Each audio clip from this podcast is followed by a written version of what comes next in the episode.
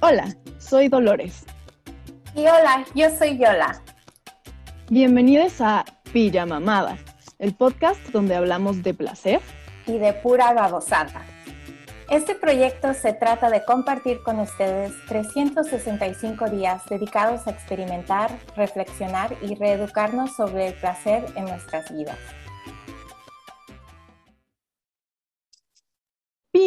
Bienvenidos a este, el segundo episodio de mayo, el mes de la masturbación. Por si sus, Ah, si sus abuelitas o ustedes mismos no se espantaron suficiente con el episodio anterior, cosa que dudo porque nos fuimos por la tangente de maneras muy lindas, pero también muy distraídas. Eh, pues hoy vamos a estar retomando ese tema, pero vamos a hablar específicamente de juguetes sexuales. ¡Yay! Sí, entonces, Porque nos pues, gusta jugar. supongo. a ver, este, pues bueno, a ver, tuvimos un, un episodio hace como tres episodios, eh, o sea, hace, hace como mes y un cacho, eh, que fue sobre lo lúdico, ¿no? Y entonces, Sí. em,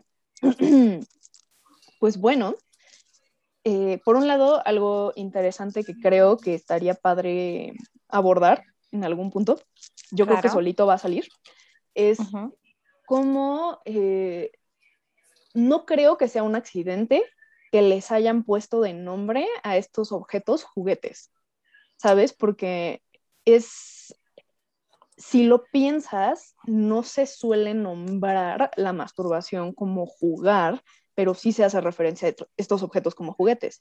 Entonces hay algo lúdico sobre como su existencia. no sé bien por qué, pero sí sé que muchos de sus usos, a muchos de sus usos sí se les nota como el lado lúdico. Este, que, por ejemplo, suelen explotar mucho ese tipo de, de cosas medio que divertidas o chuscas en películas como, no sé si viste una que se llamaba La cruda verdad, The Ugly Truth, con Oh, Catherine sí, Hagel y Gerard Butler, que en algún punto este cuate le regala unos de estos calzones que traen como un, un vibrador integrado y que son a control remoto, pero se le pierde el control remoto a esta morra y lo agarra un niñito de una mesa que está cercana a la suya y pues como no sabe qué demonios es, empieza a moverle y pues no digo, ya se imaginarán la actuación de esta mujer durante la cena que además es con gente de su oficina.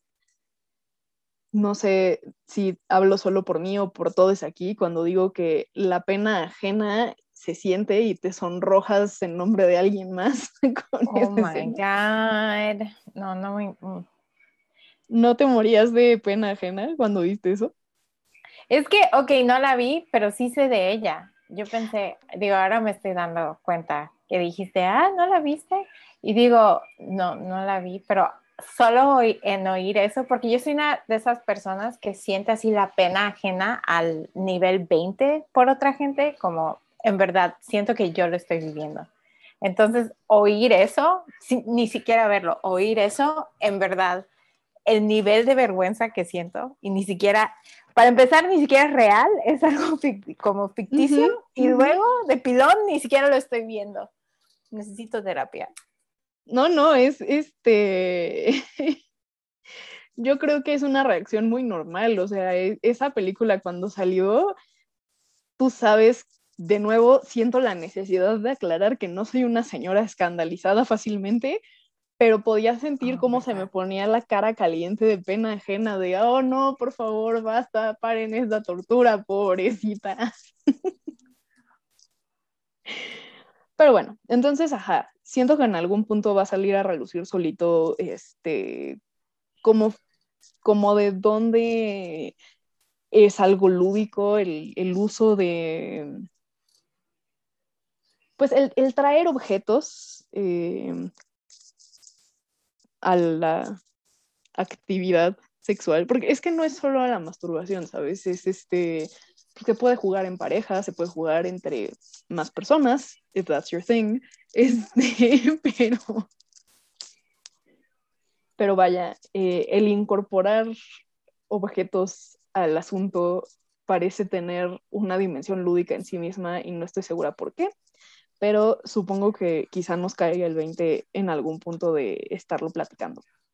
Entonces, este, pues el capítulo anterior, capítulo, episodio, como se diga, lo terminamos medio presentándoles este reto que según nosotras íbamos a estarles posteando un montón de, como aclaraciones al respecto y desarrollando, eh, pues vamos, posts más eh, con más texto al respecto de, de, cada uno de las como cuatro categorías grandes de retos que habíamos puesto, pero claramente no nos dio la vida porque está muy padre el concepto de que haya un mes de la masturbación, pero no sé por qué demonios lo pusieron en mayo cuando todas las oficinas están volviéndose locas.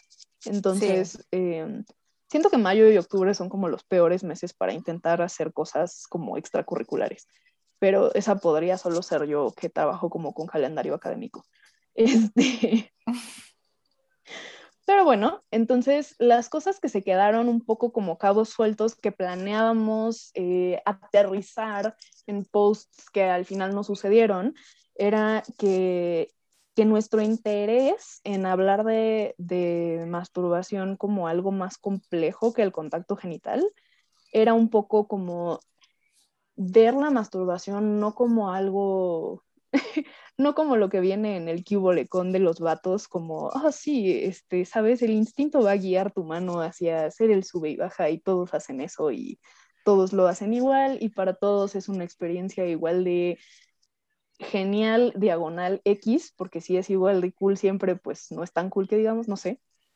Este, pero bueno, eh, el chiste es que en vez de verlo de esa manera, queríamos plantear el autoerotismo como una fuente de autoconocimiento de, a través de todos los sentidos, ¿no? Cómo se ve, cómo se escucha, cómo se siente, este, aromas y sabores, si quieren incorporarlos también, este, pues digo, yo, yo sí, sí, sí diría que lo promuevo, pero pues cada quien, ¿no? Son como niveles, este, eh, y sí, claro que el autoconocimiento puede ser de la zona genital porque al final es, una, es un área del cuerpo humano que está como estigmatizada y qué bueno que la gente se conozca más allá de lo que viene en los libros de texto de primaria, porque pues eso no es mucho que digamos, eh, pero también el no encasillar el placer en la genitalidad, el explorar otras zonas erógenas, el, experimentar con temperaturas, con texturas, con estar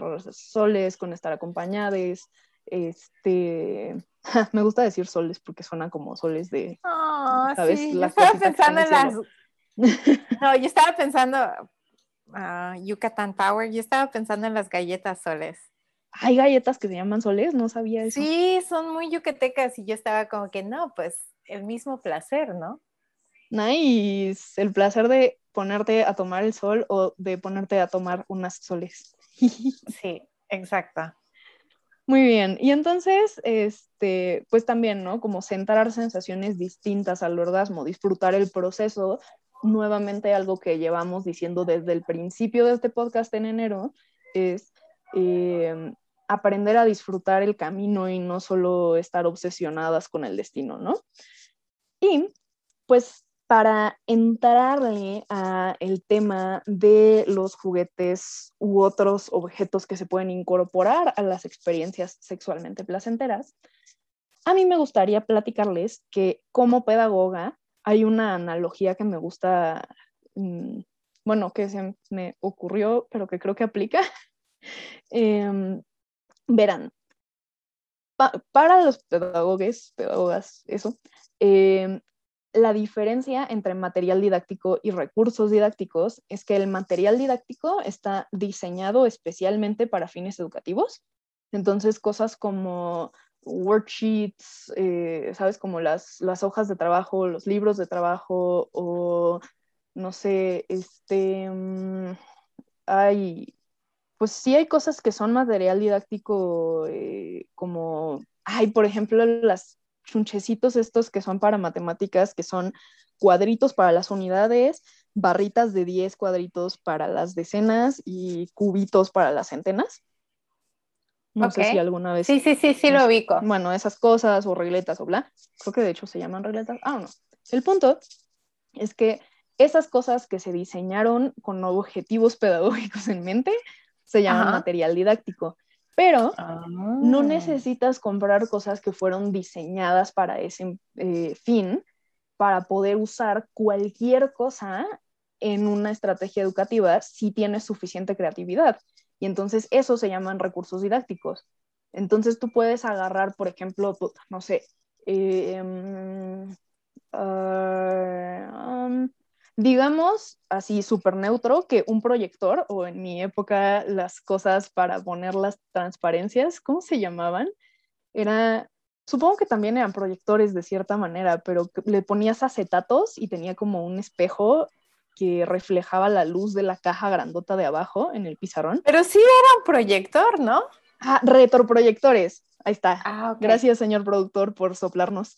Este, entonces, eh, en mi época esos, o ahora los que sí te proyectan tu PowerPoint, em, pues son recursos que se pueden usar este, para fines educativos, aunque no es lo único para lo que sirven, ¿no? Lo mismo con, no sé, plumones o este, mm, pues cualquier cosa, ¿no? Eh, o si Incluso cosas que estuvieron hechas para hacer juguetes se pueden usar para fines educativos. El chiste es que tú sacas la cosa de su contexto original, la pones en un contexto educativo y de esa manera está siendo un recurso didáctico, si bien no es un material didáctico.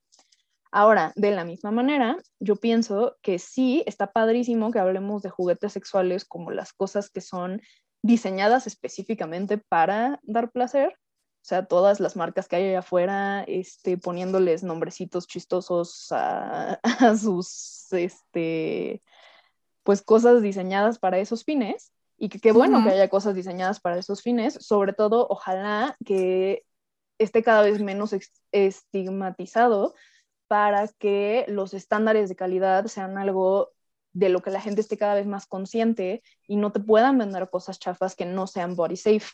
Este, más adelante. Pero se me hace interesante todo esto, que, eh, esto de que bueno que sean estándares y que se hable más, porque, por ejemplo, ah, ya sabes tú, yo con mi nerdería, uh, sí, sí hice un poquito de, un poquito, nada exagerado ni, ni adentrado al nivel que me gusta, ¿no? En cuanto a, a historia de la sexualidad, eh, en cuanto a pues le dicen consoladores aquí, ¿no? Los consoladores. Sí, sí, le dicen, sí. Entonces. Interesante, pero, sí. Sí, y sabes, ok, hablando de cosas de poches, la primera vez que oí eso, porque ah, yo hablando de, a ver, en mi contexto religioso, yo estaba acostumbrada a cuando decían de o hablaban del consolador, se referían al Espíritu Santo. Entonces yo, pensaba que la gente estaba hablando del Espíritu Santo, ¿no? Entonces yo como, ah, no, pues qué buena relación. No, aprendí, aprendí. Tengo un gran comentario al respecto y es que cuando mi sobrino era bebé, o sea, ahorita es un güey de casi 21 años, pero eh, cuando mi sobrino era bebé y hablaba como bebé, no podía pronunciar Espíritu Santo, entonces decían que eran el Padre, el Hijo y el Pitu Santo. Yo creo que eso le viene muy bien a tu interpretación de lo que es un consolador. Sí. Es que, y es que, ok, pero regresando a mi punto, porque si me descargas. Es que no hay mucha, no hay como muchos datos concretos al respecto, ¿no? Y eso tiene que ver mucho con como hay historias ah, conflictivas, ah, no hay una historia definitiva en cuanto a los consoladores o los juguetes sexuales, porque al menos por lo que yo leí, puede que esté mal, ¿no? Ah, pero porque no, no, ha sido como socialmente aceptable que se haga estudios sobre eso, se escriba datos sobre eso. Entonces, como por ejemplo, el, sí hay como a grandes rasgos ah, historias como ah, hace 32 mil años los primeros dildos que encontraron eran hechos de limolita, ¿no? Oh. entonces, y los encontraron como en cuevas y así, y luego cosas como, bueno, se podrían decir chuscas, históricas, pero también chidas, como eh, el rumor o se decía que Cleopatra usaba una caja de papiro llena de abejas para... para que vibrara así, ya había escuchado eso. Güey, yo como, qué genio, qué genio Cleopatra, así mis, mis complementos al chef, ¿no? Ah, y luego oyes como, o leí cosas como que los marineros llevaban mangas de hule o como de plástico consigo en los siglos como 18 y 19 y las llamaban las damas de viaje. Entonces para ah, auto... Oh my god, sí, como una versión este burda y temprana de las flashlights o más como les dicen ahora. Sí, y es, es como el hecho de que haya sido tabú y que no, no haya pláticas al respecto, bueno, y que ahora sí, creo que sí ha creado un, ah, bueno, una manera en la que no tan solo sea más accesible, pero sea más seguro, porque por ejemplo, en 1860 ah, el, el vibrador que usaba vapor como fuente de energía, Ah, se inventó para curar la histeria, que es algo que tú y yo ya hemos hablado, ¿no? Entonces, iban los doctores eh, y los usaban en su oficina, le decían histeria a la frustración sexual. Ah, entonces, y en, en como 10 años después, 1870, alrededor de ahí, e, el consolador ah, que usaba baterías se inventó. Pero, y, era del tamaño de una batería de carro. Entonces, sí, tremenda mentada de madre. Ah, y, pero, por ejemplo, yo solo pensando de este mini historial ah, y de cuánta regulación se tuvo que hacer, qué tan aceptable tuvo que ser para que fueran materiales seguros, porque quién sabe con qué, ya ves que ah, como antes usaban como ¿cómo se dice arsenic? ¿Arsénico? Arsénico. Ok, que usaban maquillaje con arsénico o que usaban en los 50, no sé, usaban pintura con plomo. Y pues las telas de los vestidos de la época victoriana también tenían arsénico. Creo que era el verde. Las telas verdes estaban pintadas con, con pintura que contenía arsénico. Eh, las flores, las flores artificiales, la gente que se dedicaba a hacer flores artificiales de repente este, se morían bien jóvenes porque igual las pintaban con arsénico y pues nadie sabía que se estaban envenenando.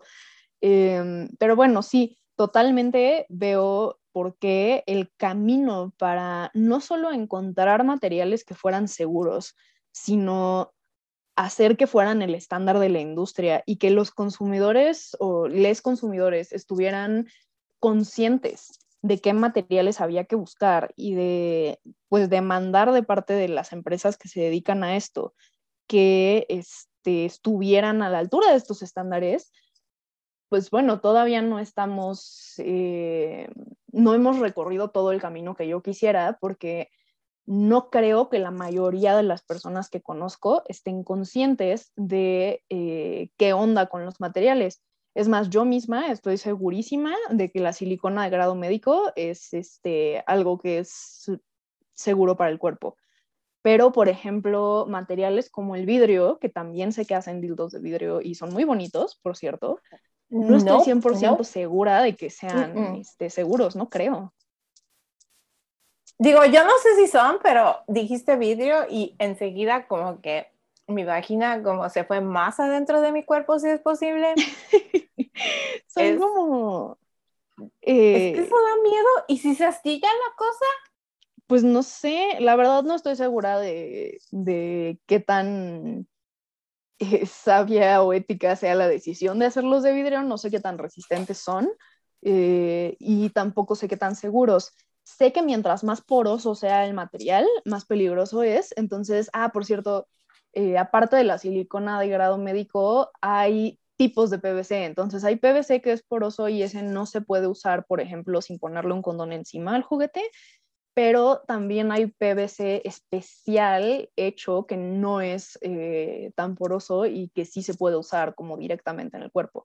Entonces, pues vamos, es este, son detallitos que si yo que soy bien nerda de cualquier cosa sexual, no los tengo así de memoria, sino que tendría que volver a buscar.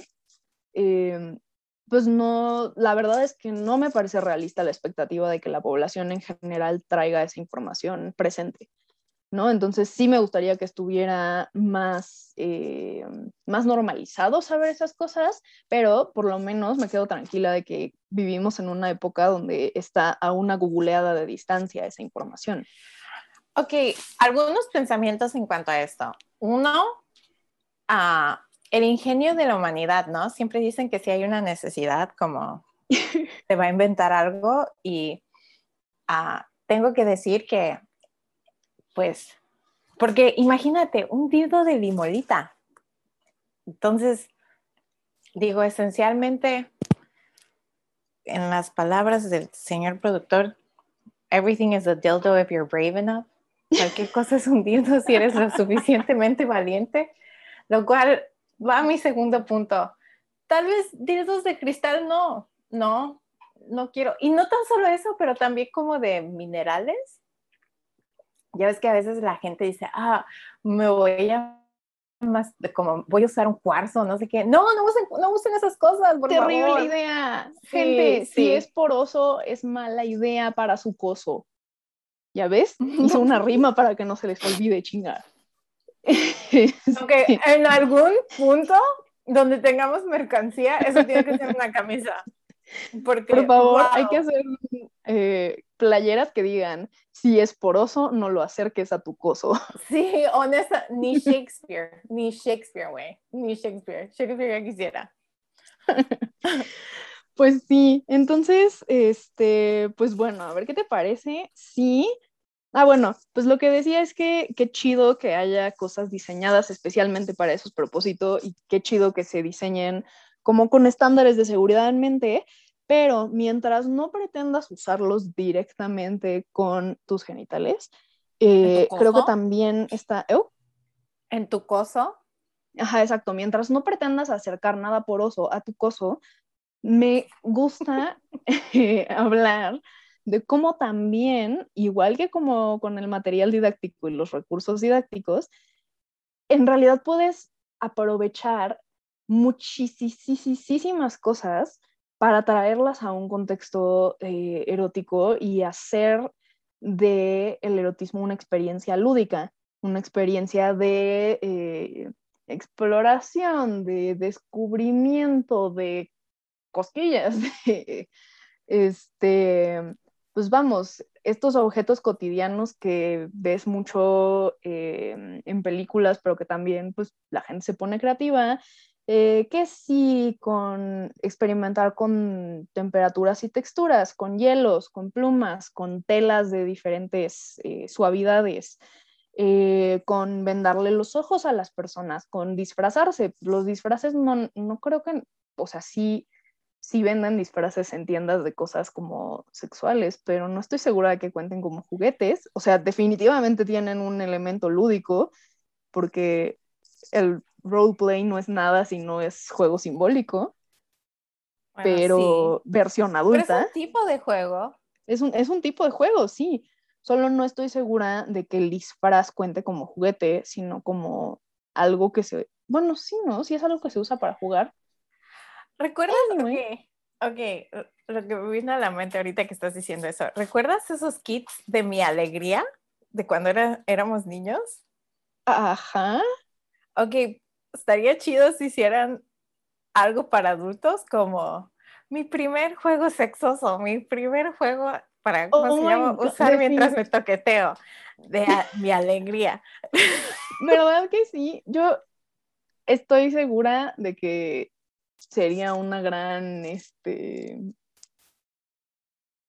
pues estaría padrísimo. Digo, sí hay eh, paquetes, digamos, de varias marcas eh, que te venden como cajas con experiencias y entonces es como una selección de sus productos que venden orientada a que hagas ciertas cosas específicas con ellos. Pero pues sí estaría padre que se pensara menos en términos de colocar los productos de una marca y más en términos de diseñar la experiencia de exploración que está teniendo una persona. O al menos yo pues, me encantaría eso porque ñoña. Pero bueno, ok, entonces, este, sé que vamos a regresar a ese punto en breve porque hay una viñeta que todavía no he dicho, pero que no tiene sentido hasta que no diga la, cosa que sí está diseñada para eso. Este es un, un tip eh, de cómo... Este, no. ¿Qué? No, no. o sea, I see what you did there. este, traducción del chiste, tip también es puntita, entonces, tip de pene. Bueno, ajá. Entonces, eh, no, bueno, pues es este un pequeño consejo para la versión barata y accesible de algo que sí existe eh, como objeto erótico oficial, pero que tiende a ser caro. Entonces, este, pues ya llegaremos a eso me gustaría que hablemos de los objetos lúdicos sexuales contemporáneos que sabemos que existen. Ya dijimos en eh, Tres Bambalinas que ninguna de las dos recuerda cuándo nos enteramos de que existían los juguetes sexuales por alguna extraña razón. Ambas creemos que nos enteramos de ello en Internet, pero no podemos como atinarle al momento exacto de la vida en el que nos cayó el 20 este, nos sorprendió eso porque una pensaría que es como un momento de gran revelación, pero, pero pues ninguna se acuerda.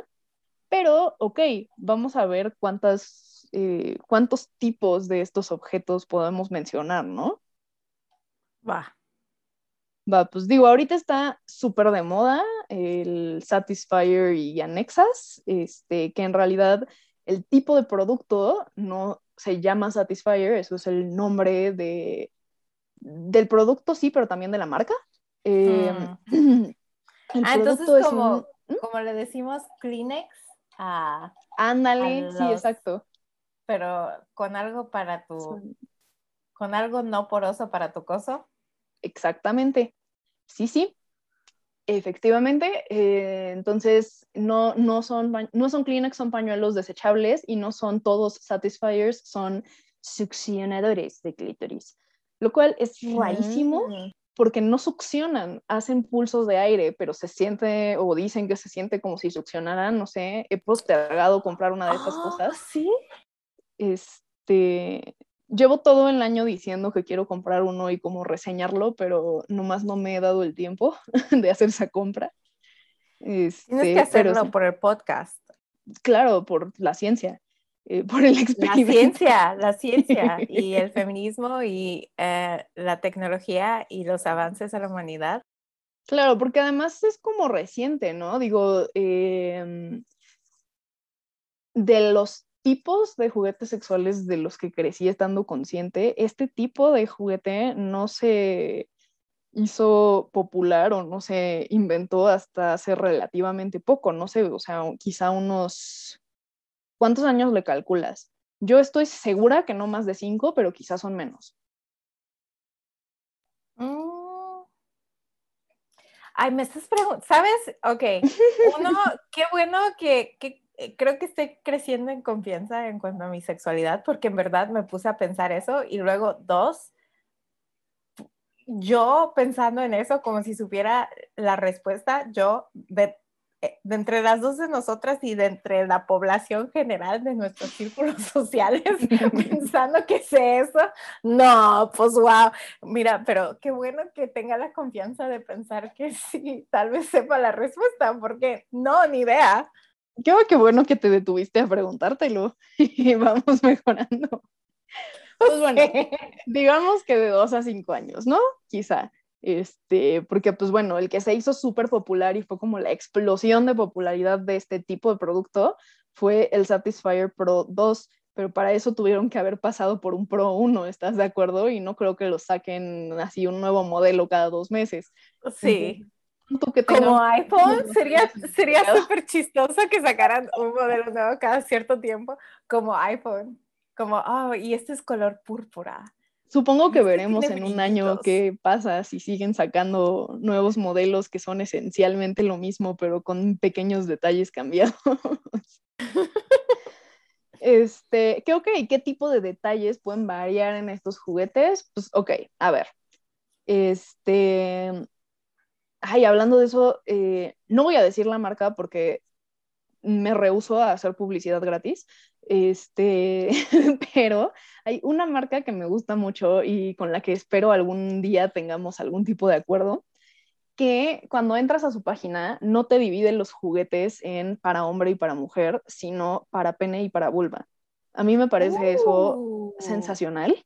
Entonces, pues bueno, ok, hablemos de, eh, empecemos por los juguetes que son eh, para personas con vulva, que, ok, tienes vibradores em, y tienes, o sea, como dentro de lo que se entiende por vibradores y dildos, la gente, algunas personas tienden a confundirlos.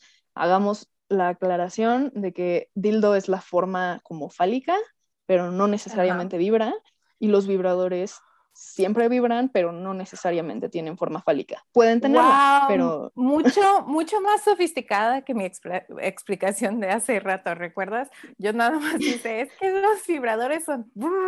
y los dildos son... Uh, uh, Fue una gran explicación. Hubieran visto las expresiones faciales que venían incluidas con esta explicación. 10 de 10. Gracias. Gracias. Eres buena amiga por apoyar mis, ¿cómo se llama? Explicaciones intelectuales. Muy bien. Entonces, dentro de eh, las formas que no necesariamente son fálicas, pero que pueden serlo, que tienen los vibradores que ubico, eh, están eh, pues, los que sí son básicamente como, como la misma forma que un dildo, están los que tienen sí forma de dildo, pero también tienen como un ganchito hacia el frente que se supone que hace contacto con el glande del clítoris y entonces a esos les llaman rabbits eh, o conejos, ah. como porque según alguien le dio forma de orejas de conejo, no sé qué pasó ahí, más bien parece como el bracito de un cactus saguaro, según yo, pero pues cada quien. Ah, eso, es, tierno. Es, ¿Está mal que piense que es tierno? No, no está mal. A mí también me parece tierno que tengan forma de bracito de saguaro. Pero. Oh. pero ok, se llaman rabbits. Eh, hay bullet vibes o como balitas, o sea, con forma de balita, que en realidad son como balotas, ¿sabes? Como como balas de las grandotas que salen en las películas de cosas militares, no como las chiquitas que ah. van en armas de mano.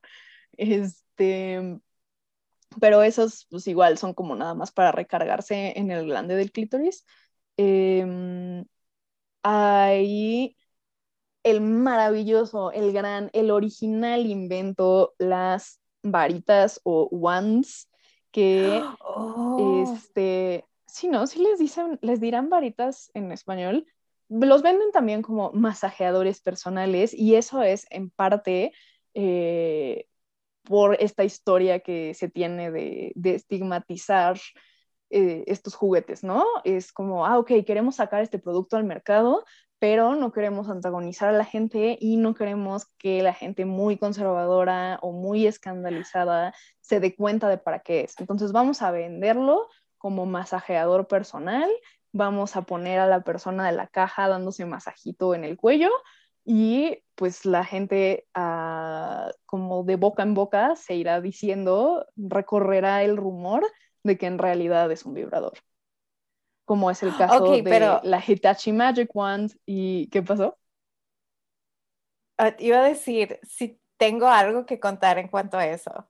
Cuéntanos No, ok, no, tú termina de decir, yo me voy a acordar, tú termina de decir lo que estás diciendo y... No, pues ya, o sea, solo iba a decirles justo que el, el, pues como el primer producto que salió al mercado con esa, este, esa premisa de hacerse güey sobre ser un vibrador, eh, según yo, bueno, no, o sea, los primeros fueron como estos de la época medio victoriana que que eran para tratar la histeria, cuando salieron de los consultorios de los médicos y empezaron a venderse versiones para el hogar, pues evidentemente eran versiones como que se conectaban a, la electricidad, este, si es que había electricidad. Eh, bueno, sí, para entonces, ni modo que tuvieras la máquina de vapor ahí en tu casa, ¿verdad? Pero, pero se vendían como si fueran aparatos médicos, ¿no? Se vendían así como este, para aliviar síntomas de quién sabe qué, y entonces los tenían guardados como si fueran, este, pues sí, como si fueran cosas de salud. Eh, y más adelante, ya, ya en tiempos más contemporáneos, la primer wand o, varita que salió con, bajo este concepto de, ay, sí, somos un masajeador personal, es quizá la que más conoce todo mundo, que es la Hitachi Magic Wand, la blanca grandota que parece como micrófono. Ah, creo que les dicen micrófono en español por la formita. no, ¿en serio? Sí. Ah, bueno, ok. No, no, vas, vas, vas, cuenta, cuenta, cuenta. Ya, ya, pues, o sea, que les dicen micrófono y, ya. O sea, que la Hitachi fue la primera que hizo eso de salir al mercado haciéndose güey como que era para masajear, no sé, el cuello. Y, pues ya, esa era la anécdota. Ah, no, ok, pero en cuanto a eso, ya ves que dijiste cómo se va a correr, se supone que se corre de boca en boca. Voz de, de boca. Sí, la información, ok. Aquí una historia, porque aquí una historia moderna de cómo hay gente que en verdad piensa que es solo para, para masajearte la espalda o el cuello. Ah, porque yo tengo, yo tengo una historia como de primera mano. No es leyenda urbana de que le pasó a la amiga de una hermana. No, le pasó a mi hermanita. ¿Ok? para empezar, mi hermanita es como la versión más cool como de las dos, ¿no? Ella dejó la iglesia ah, cuando tenía, todavía era ah, adolescente, entonces tenía 18 ah, cuando se fue, ¿no? Y tiene mucha más experiencia en todo, en cuanto a cosas que pues ya sabes, la iglesia decía que eran cosas del mundo en cuanto a tomar, en cuanto a cosas sexuales. Entonces, siempre ha sido, para mí, a mí se me ha hecho chistosa y tierna nuestra dinámica porque en lugar de que yo la aconsejara a ella, ella siempre ha sido la que me ha enseñado a mí, porque pues yo no sabía nada y yo dejé todo eso ya de grande. Pues no hace un par de semanas la veo con un Hitachi, ¿no? La veo con un Hitachi y le está dando masaje en el pie a su prometido. Y yo pensando, ok, esto es súper único, ok. Y me dice ella, ay, ¿sabes qué? Mi prometido y yo estamos hablando de cómo ha de haber gente que usa esto como para llegar al orgasmo. Y yo como, con la incredulidad absoluta de que mi hermana, mi hermanita que tiene consoladores o vibradores del Dilo, ya sabes, el Mercedes-Benz o el, ¿cómo se llama? El BMW de los vibradores. Esta chava que lo sabe todo, que ha estado en Facebook, que estuvo en Tumblr, que es así, está muy en el Internet, me dijera esto y, le dije, ese es un Hitachi. Y me dice ella, sí, y le digo, para eso lo usa el 99% de la gente. Y ella, no, todos estos años lo he tenido con mis cosas de, para el dolor de la espalda o para el tratamiento de la espalda. Y yo, fue un momento tan único porque creo que jamás va a volver a pasar que yo sepa algo que ella no en cuanto a cosas de sexualidad, pero estaba completamente incrédula que ella no lo supiera. Y ella y su prometido completamente anonadados de que, espera, ¿eso es para lo que la gente lo usa de verdad? Y yo, sí, casi todos los que lo compran para eso lo usan. pero ella ni sabía. 30, 31 años de edad y no tenía idea. Hasta la fecha me dice, no, yo lo voy a seguir usando para la espalda porque para eso lo compré y para eso pensé que era. ¿Lo puedes? Wow. Wow, wow, wow, wow, wow. No, pues yo digo que ese momento lo tienes que atesorar porque efectivamente creo que es una experiencia única en la vida el que tú le tengas que explicar a ella algo. E, es que sí, yo estaba como que, espera, ¿me está troleando? Porque ¿cómo va a ser que? Que no sepa que para esto se usa. Como, tengo preguntas. Pues según yo es como el juguete sexual más conocido del universo, ¿no? Todo el mundo ubica. Ya sé, es como, es como que me digas, ah, sí, me gustan las hamburguesas y jamás hayas oído de una Big Mac. Como yo estaba tan sorprendida, mi hermanita que todo lo sabe, qué mundo vivimos. Wow. Definitivamente vivimos en una sociedad o algo. Creo que usé mal. Sí, vivimos en una sociedad. bueno, pues Ajá, entonces están las wands o micrófonos en español, estoy casi segura de que esa es la equivalencia. Eh, y pues ya, ¿no? Los, los fálicos que, pues, este, honestamente, yo no sé, bueno, no, supongo que sí sé por qué. supongo que sí sé por qué los hacen como tan, algunos, em, tan, híjole, tan gráficos, ¿no? Como ya sabes, como que realmente parecen una ¿Te refieres como a que le pongan venitas y así? Sí, te iba a decir, te iba, te iba, te iba a decir, estás diciendo gráficos porque a veces hasta venas le ponen y todo ese rollo. Y... Sí, sí, y es raro porque es como, ok, tienes venas, pero son venas sólidas, entonces no son como, o sea, ¿qué? Ah, pero ok, eh, es como, honestamente, nunca he entendido por qué ah, hacen eh, condones con puntitos y rayitas así de que, oh sí, con textura para su placer. Y tú así de, güey, ¿estás consciente de que la vagina no tiene eh, muchas terminaciones nerviosas, que digamos, ¿verdad? Porque parecen pensar que sí y no. O sea, claro que hay eh, la posibilidad de tener placer penetrativo, pero eso es porque se estimula indirectamente la parte interna del clítoris a través de las paredes vaginales. No es porque la vagina tenga terminaciones nerviosas que sientan los puntitos del látex. Qué chingados, ¿quién fue la persona que pensó que es una buena idea?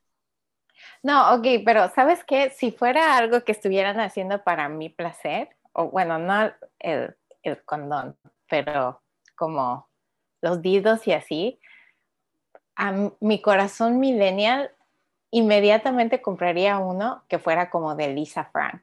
¿Bromeas? Si me dijeran, versión Lisa Frank, wait, shut up and take my money. ¿Cuántos tienen? Denmelos todos. Bueno, yo tenía un conocido que este, tenía uno que era como, como de arco iris, o sea, como bandera de Pride. Ajá. Em, pero, o sea, lo compró como porque estaba bonito, justo como estás diciendo tú lo de Lisa Frank, y justo como por él me enteré que aparentemente hay este, diferentes grados de, de, además de diferentes tamaños, obviamente, diferentes grados como de dureza, este, y que de eso depende si se supone que están diseñados para uso vaginal o para uso anal. Este, como porque los que están diseñados para uso exclusivamente vaginal pueden lastimarte si los intentas usar de la otra manera. Em, entonces, pues bueno. Este Siento que no sé nada, obviamente. Bueno, o sea, yo me enteré de eso a finales del año pasado. Pero bueno. Sería que hubiera como, ya, ya ves esos libros que tienen como de, no sé, ingeniería, no ingeniería, es un mal, ah, tal vez no fue el, mejor tema, pero como, no sé, jardinería for dummies, desearía que tuvieran como dildos for dummies o vibrators for dummies, porque en verdad Pues sí, es ¿no? muy Como complejo. Sex toys for dummies en general, porque, ok, eh, llevamos como tres eh, categorías, pero ok, va, de todos los vibradores que ya dijimos, como las formas que pueden tener, ah, aparte de los rabbits, que sí son como forma de dildo y aparte tienen las orejitas disque, eh, hay otros que también son para uso interno y externo al mismo tiempo, pero más bien tienen forma como de herradura. Entonces, este, pues no, no es tan fálico el asunto. Em, hay unos que son para usarse en pareja y entonces se supone que son como para poner en medio de las dos personas mientras están haciendo cosas. Algunos se podrán usar en, en contextos de personas con los mismos genitales, otros sí serán como esta cosa más este, heteronormada o en casos estadísticamente más escasos, este, como con flipped gender roles, ¿sabes? Como con mujeres trans y hombres trans al mismo tiempo. Este, el chiste es que, ¿sabes? Como estos memes conservadores ridículos de, del cable que tiene que embonar con el hoyo de la pared. Este, Algunos están hechos solo para hardware que embona y otros sí se pueden usar con hardware que es, son las mismas partes cada quien. Este, pero bueno, otros ni siquiera son para usarse mientras estás juntos, tienes como cosas a control remoto, como el que dijimos al principio que sale en la película esta, de la escena de pena ajena.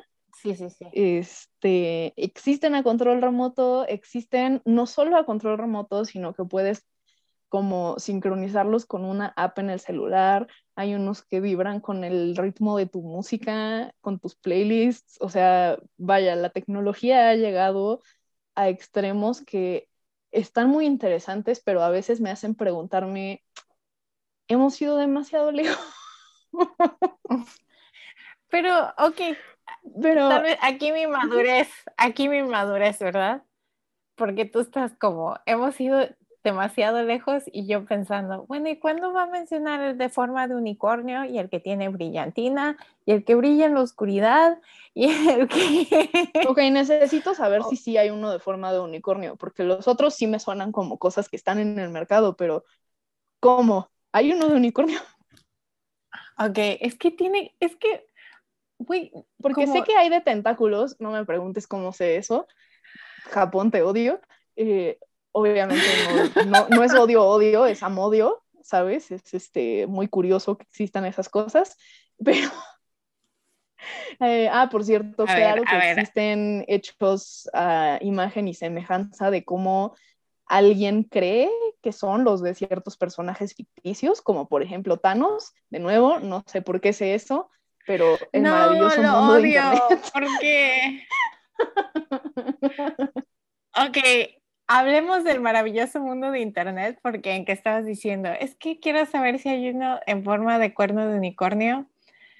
Voy a Pero no tener que te borrar mi historial de perfora. búsqueda porque te perfora de la manera O sea, correcta. Ok, Es que suena Hay muy que puntiagudo. se llama... Hay uno que se llama el místico y lo puedes ordenar en colores diferentes, incluyendo con brillantina. Ok. Bueno, ahora Pero- quiero googlear eso, pero estoy en la computadora del trabajo. No, sí, te iba a decir, yo estoy en la mía personal y literalmente en que lo googleé, 1, 2, 3, 4, 5, 6, hay al mínimo, mínimo como 8 o 9 que estoy viendo. Todos son, ok, mi favorito hasta ahorita es uno que es de color pastel. Son colores pasteles. Entonces, ah, pero como, ¿sabes qué? Solo se ve como que está como enrolladito, no está tan puntiagudo. Pero Ah, ok, o sea, no es cuerno cuerno, es cuerno limadito. Ahora sí. sí, cuerno limadito para su placer, ¿verdad? Ah, y aunque no, cállate, aparentemente sí hay unos que son ah, puntiagudos, pero son para, en lugar de para la vagina, son para el ano. Entonces, y se Pero- llama Entonces son más cortos, ¿no? Supongo, espero. Y dice, dice, horny, así se llama. Dildo butt toy, así se llama. Así se. Voy a tener que borrar mi historia de internet porque neta, horny. Claro. En verdad. oye, es un, es un, es un cuerno, so it's a horn. Claro que tiene, o sea, a ver, hubiera estado enojada con ellos si no hubieran hecho el juego de palabras, ¿sabes? Estaba ahí. Em, pero ok, sí, entonces tienes cuernos de unicornio, tienes cosas con brillantina, tienes eh, inclusive las cosas como súper raras, como, ¿sabes? Que están hechas para imitar personajes ficticios que no quieres imaginarte en ese oh, contexto. no. No, este... ¿sabes qué? Sí, porque uno de ellos que se llama The Unicorn, la tienda se llama Dungeons and Dildos. No sé si está mal que esté hablando en Etsy, porque esté hablando de tiendas específicas. Ah, y uno, uno dice Dwarven Cock. en verdad. Ok, en verdad. Eso implica que está chiquito porque no estoy seguro, o sea, no sé si quiero saber, pero ahora tengo curiosidad. Es color bronce esta cosa, a ver si dice como... Es color bronce, ok. ok, ¿sabes qué? Es que no está larga, pero sí está muy gruesa. Ah, ok, that makes sense. That makes sense. Sí, por supuesto que es exactamente así como me lo imaginaría. O sea, no es que no es que le dedique tiempo a pensar en estas cosas, pero ¿segura? pero, o sea, tampoco es un trabajo que rechazaría si me lo ofrecieran, el de dedicarle tiempo y energía a, imaginar cosas, este, pues, poco ortodoxas, ¿no? Este, em, ahora, estoy segurísima de que no tengo el perfil ideal para el puesto porque de la cantidad de tiempo, de nuevo, de todo lo que les queríamos proponer em, como parte de los retos, había uno específico sobre leer literatura erótica. Creo que vamos a tener que eh, hacer otra época dedicada exclusivamente a eso, porque sí creo que es un tema bien interesante y no pude investigar qué recursos podíamos ofrecerles en español. Mm, Pero en inglés, pues aquí ya sabes, la niña pocha creció con acceso a Internet en una época en la que la mayor parte del tiempo que la gente pasaba en Internet no era saltando entre redes sociales, porque todavía no eran tan populares. Entonces, pasabas mucho tiempo en otras partes del Internet, como un poco más, este, pues no sé, menos, menos genéricas, si tú quieres, más de nicho. Eh, foros, este, como comunidades organizadas en torno a intereses muy específicos. Entre esas, páginas para escribir fanfiction o literatura erótica. Digo, en las de fanfiction también había versiones ah. eróticas, pero pues les ponen como los filtros de, ah, esto es para mayores de 18 años, ¿no? Em, pero hay como, estoy teniendo un pensamiento ahí entre cuánta gente empezó escribiendo, cuántas escritoras populares de ahora empezaron escribiendo como horny fanfiction, como fanfiction así toda sexosa y se han vuelto autoras populares. Mayormente empezando por la de Fifty Shades of Grey que Exacto, odio con todo mi ser. Güey, eso, yo intenté leerlo porque siempre quiero leer algo popular para poder hablar libros con la gente y en verdad creo que solo terminé la primera página y me odié tanto a mí misma porque fue un suplicio, fue, fue horrible. Güey, de verdad escribe muy mal, o sea, yo no sé quién fue la editorial que dijo esto es una gran idea, pero claramente quien decidió fondear ese proyecto no había tenido mucha experiencia con literatura erótica de calidad, porque no, no, hubiera visto bien ese texto si hubiera sabido nada de textos que realmente estén bien escritos. fue pura hambre no, de... No fue, no fue por eso, fue porque se, se volvió tan viral que e, e, ella ah. publicó, ella como autopublicó el primero y de ahí se, se viralizó a tal grado que la compañía, ¿cómo se llama? La editorial dijo, bueno, está bien, nosotros se lo compramos, que no sé qué, pero era porque, solo porque era popular, no porque era bueno. Oye, pero que no cabe duda de que el fenómeno de la viralización, o sea, para siempre es como sospechado que tiene más que ver con suerte que con la calidad del contenido. Digo, sí hay una cierta correlación, no digo que no, pero puedes tener contenido de mucha calidad que no se viralice y contenido súper terrible que sí se viraliza por un golpe de suerte. Yo creo que este caso es el segundo caso, porque de verdad es contenido muy malo y de verdad te juro que en lo más profundo de mi alma no creo que la gente en general tenga tan mal gusto, solo creo que de nuevo por el estigma están tan, eh, tienen tanta hambre de textos eh, que les prendan que la primera cosa que tuvieron a su alcance la enaltecieron muchísimo mm. porque no tenían un marco de referencia, porque no sabían dónde buscar eso que no sabían que deseaban, ¿no? Porque ni siquiera ni siquiera les pasaba por la cabeza, ¿no? Como que no es algo que sientas que te hace falta si ni siquiera has oído hablar de ello antes. Em, pero bueno, fue así como una persona que llevaba toda su vida eh, sobreviviendo, sí, porque la alimentaban solo a base de brócoli y entonces, este, ¿sabes? La primera vez que le pusieron enfrente una pizza, le pudieron poner enfrente la pizza más fea del mundo que de todas maneras le pareció gloriosa en comparación con el brócoli, porque no sabía que en su vida quería pizza.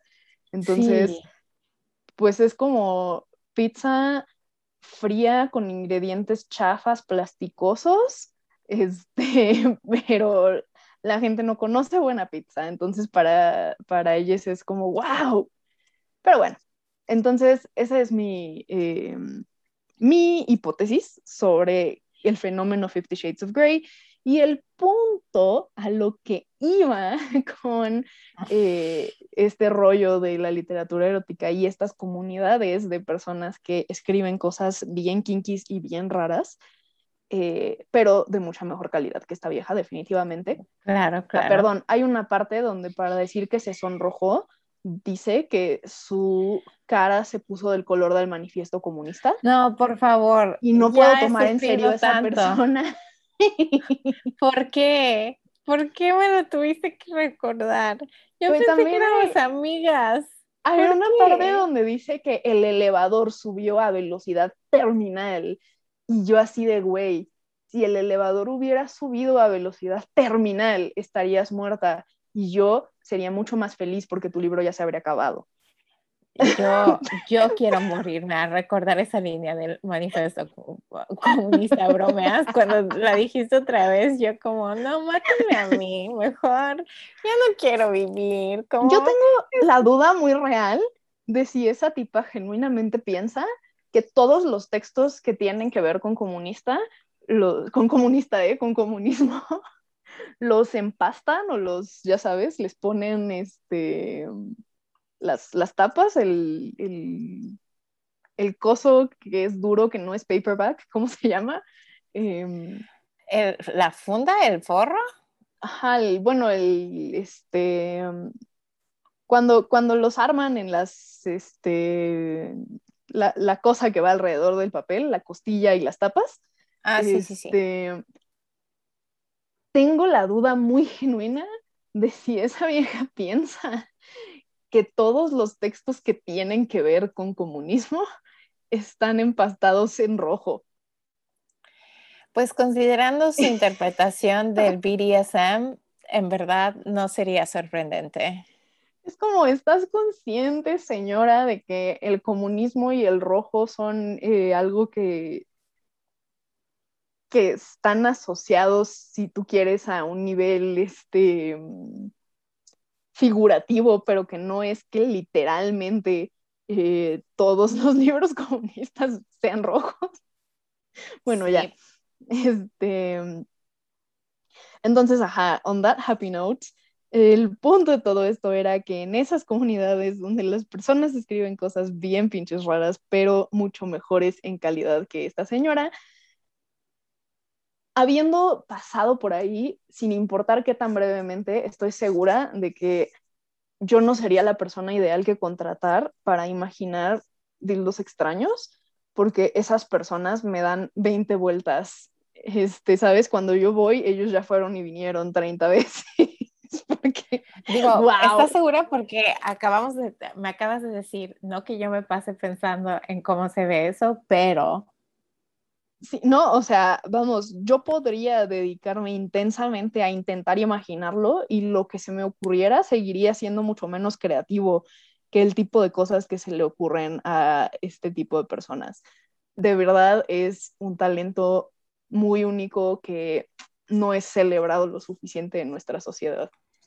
Em, las personas que inventaron los de tentáculos también es como, wow, wow, wow, oye, este, esto se ve muy raro y mi católica interior se quiere escandalizar, pero al mismo tiempo respeto tu creatividad, ¿sabes? Es que hay que apoyar a las artes, ¿no? Claro, o sea, hay talento, solo falta apoyarlo. Eso era un spot de gobierno. ¿no? Sí. Entonces, no estás pues, equivocada. I mean, entonces, va, ya hablamos de que los dildos son mucho más variados que solo penes, pero de todas maneras me sigue pareciendo mm, como eh, ligeramente perturbador. Para empezar, que les pongan venas y para seguir, que les pongan testículos, considerando que definitivamente no los necesitan. ¿Sabes? Como por, pero, pero ok, cada quien. Este, ah, también está el estilo que tiene una ventosa como para ponerlo en la pared y solo moverte como si estuviera attached a una persona. Este, que ok, ese, ese detalle de diseño sí puedo ver por qué se les ocurrió. Está mucho más útil que las formas anatómicamente, pues diría que precisas, pero más bien exageradas. Este, ah. Pero bueno, ¿no? Este, idealizadas. Idealizadas, pero de una manera que honestamente, de nuevo, en gustos se rompen géneros, cada quien, no estoy juzgando, pero para mí se me hace como muy raro pensar que alguien produzca estas cosas con la idea de que a alguien le prende eso. O sea, es como, de verdad, pudiendo hacer cosas tan bonitas y tan creativas, decides hacer pues cosas que son a lo mejor sí una fantasía que tiene alguien, pero es la fantasía que tienen eh, los vatos cis de tener ellos integrada a su cuerpo, no de no la fantasía que tiene alguien de, de tener eso adentro, ¿sí me explico? Sí, porque de nuevo, yo quiero mi fantasía de Isa Frank. Sí, o sea, estamos pensando en qué voy a querer tener, yo quiero algo con brillantina, como una mujer adulta. Claro. Derecha. ¿No? ¿Eso no es la fantasía de todos? Ok, bueno. Ay, mira, definitivamente es más cercano a la fantasía de todos que lo que sea que son esas cosas en múltiples variaciones de color carne y con formas, de nuevo, anatómicamente aproximadas, pero muy exageradas y como muy burdas, muy crass, muy güey, no está, es, lo opuesto de bonito, es estéticamente desagradable, me parece, ¿no? En, mi humilde arma, Parecen como armas blancas, ¿no?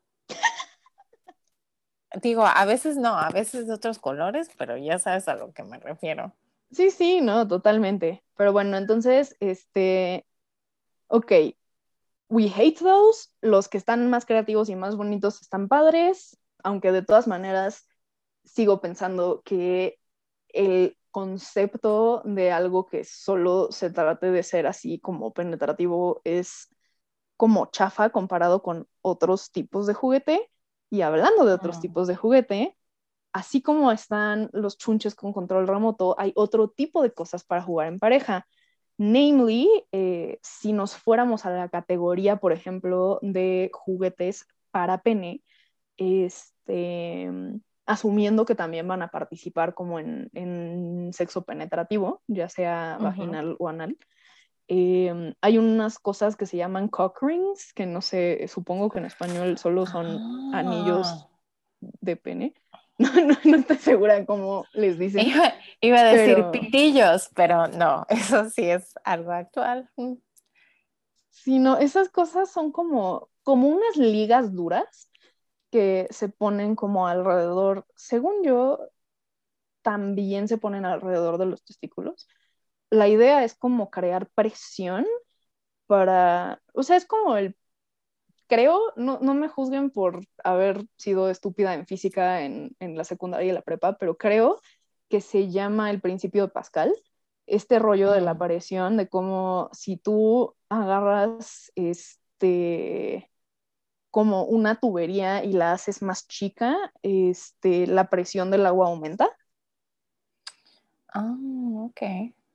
Ajá, entonces es, es, más o menos ese mismo principio. Lo que hacen es como crear comprimir la base este, de donde está fluyendo la sangre para llenar el tejido eréctil y lo que eso provoca es una erección más fuerte y más dura. No pun intended. Este, pues supongo que sí. Full pun intended. Full pun intended, pues ese es el tema que traemos, ¿no? bueno, bueno, sí, sí, sí. Entonces, están esos cosas que existen con y sin vibrador integrado, o sea, pueden tener como en la parte de arribita eh, un cacho que vibra como para que le dé placer a su pareja este, mientras están en el asunto. Este, mm, están las cosas que discutimos cuando hablaste de las mangas o que las damas de viaje que, llevaban los marineros, que eran algo así como una versión este, viejita de las flashlights. Y aquí quiero agradecerle muchísimo a la mayoría de las marcas grandes de juguetes sexuales porque en los últimos años han transitado de tener puras cosas igual de crass, o sea, como equivalentes en mal gusto a estos dildos este súper em, feitos de los que estábamos platicando. Este, han, han, transitado de tener como un equivalente a eso súper de mal gusto, súper este pues cuando se inventaron estas cosas que se llamaban flashlights, literal eran como masturbadores en forma de linterna, pero la, entrada pues eran este como silicona en forma o de boca o de labios de vulva o de ano. Eh, y la parte interna estaba, incluso vendían unas que estaban modeladas a partir de las vaginas reales de estrellas de porno. Oh, Yo pensé que ibas a decir como de estrellas de cine y yo como, es mira, ¿cómo fue que hicieron eso? Bueno, no estoy segura si alguna estrella de cine alguna vez se prestó para eso, pero sé que sí muchas porn stars como que sacaron su, ¿sabes? De, ah, ok, ¿sabes? Esta, eh, eh, alguien sacó un cast, un, no sé cómo se dice cast, un modelo como de los modelos que hacen de yeso, ajá, y se hicieron como un molde con la forma real de los genitales de esta persona y lo comercializaron. Em, entonces, ok, sí, em, pasamos de que lo que estuviera en el mercado fuera eso a que existan este, cosas eh, que también, o sea, tienen como la misma función, pero son mucho menos, o sea, de estéticamente son mucho menos vulgares, son mucho más bonitas, este, sabes, se trata de placer y no de, em, pues no sé, no de, de nuevo de esta como, ah, no sé cómo poner en palabras mi desagrado por em, ese estilo sin caer en verme como que estoy juzgando cosas que pues no, no es que sean inmorales como para merecer que se juzguen, pero sí se me hace que está padre centrar el placer y no como las cosas que son em, explícitas y morbosas de a gratis. No sé si me explico. Mm, sí, sí. Este, Este, entonces, pues bueno, eh, inventaron unas cosas que son literalmente como, tienen forma como de huevito, pero la parte interior tiene texturas, entonces esos están chidos. Eh, esos no me acuerdo de qué marca son. Hay otros que, bueno, hay uno que creo que tiene algún tipo de movimiento que parece como parte de una nave espacial, está rarísimo y ese es del hilo, eh, tiene un nombre que son como iniciales. Este, y literal es como, sí, sí se ve como una cosa futurista rara, pero pues eso está, no sé, yo opino que se ve mucho más padre que cuando lo único que había allá afuera eran las flashlights. Em, después que se pueden usar, este, como tienen forma de pene, pero no necesariamente son para que los use alguien con pene, están los mm. strap-ons, que vaya, o sea, los puedes usar para penetrar a una persona con pene, pero no tendría mucho sentido tener pene y ponerte un pene de plástico porque pues, ¿para qué dobletear? Eh, entonces, este, pues bueno, ¿sabes? Puedes usarlo ya sea entre lesbianas cis o este, para hacer pegging que el pegging es este, justo penetrar con un strap-on a un hombre cis. Ah. Supongo que probablemente también a una mujer trans, no estoy segura si se llamaría pegging, no, no creo. O sea, porque ok, sí, es la misma práctica a nivel como anatómico, pero tengo la sensación de que culturalmente no se le llama pegging.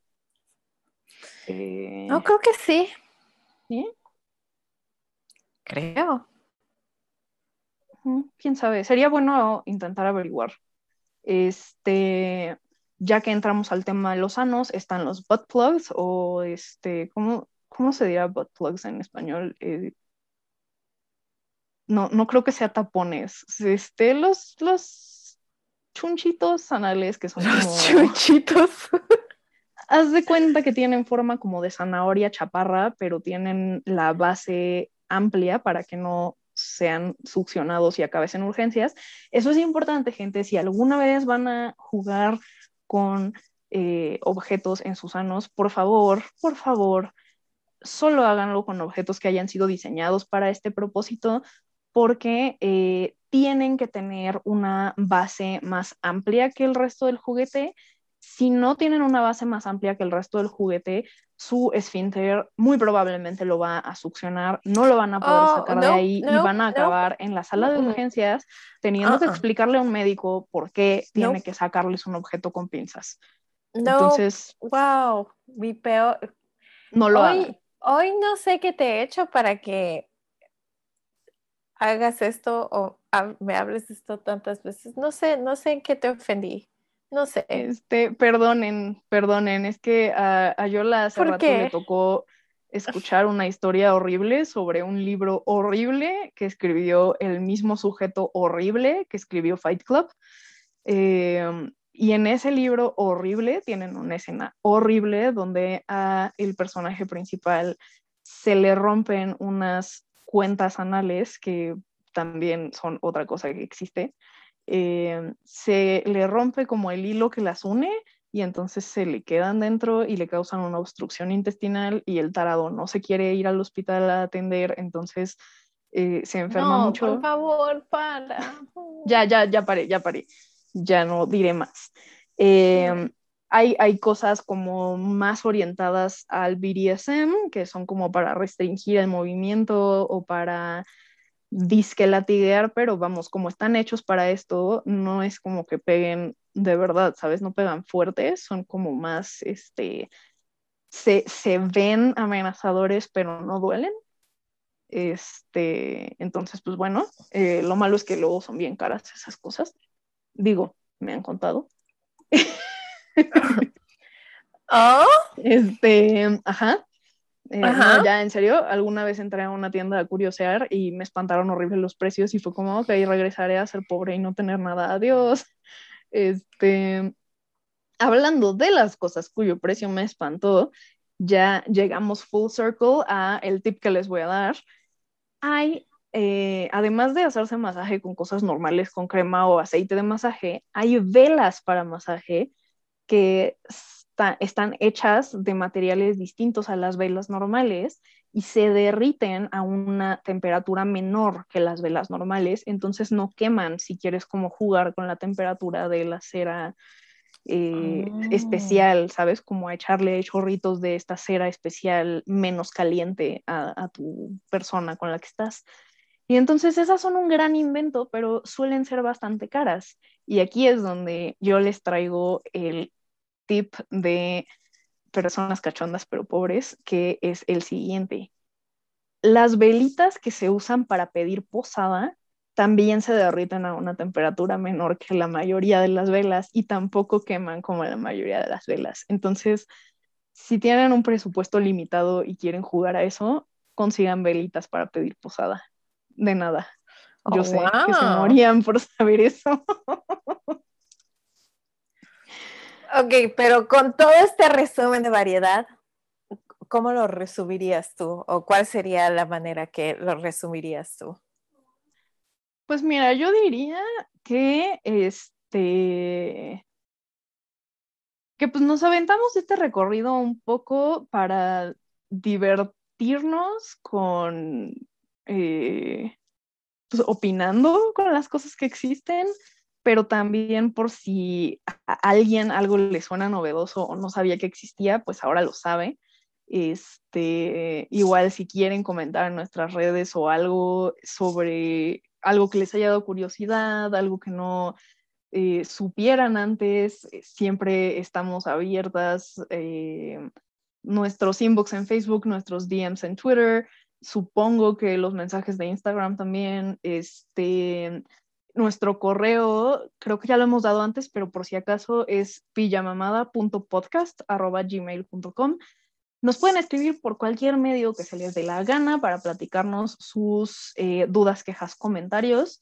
Y eh, pues bueno, ¿no? Nos hicimos ese recorrido para este para ilustrar a quien pudiera beneficiarse de ser ilustrade. Eh, pero yo creo que lo importante, más allá de las cosas que están a la venta en ese mercado para esos fines, es eh, incitar o promover a que nuestro público se ponga creativo, que se pongan a experimentar, ya sea con ustedes mismos o con compañía, que, que se tomen el tiempo de redescubrir eh, el placer como algo que puede ser más que solo rutinario, que puede ser divertido, que más allá de liberar tensión puede ser muy divertido sentir tensión por mucho más tiempo del que estamos acostumbrados a sentirla. Este, pues ahora sí que mix it up, traten de hacer las cosas diferente a propósito y de fijarse cómo se sienten las diferencias intencionales. Eh, creo que creo que quizá está en ese experimentar con cosas inusuales que puedes entrar y salir de personaje o entrar y salir de esa actividad inusual es lo que lo hace lúdico, ¿no?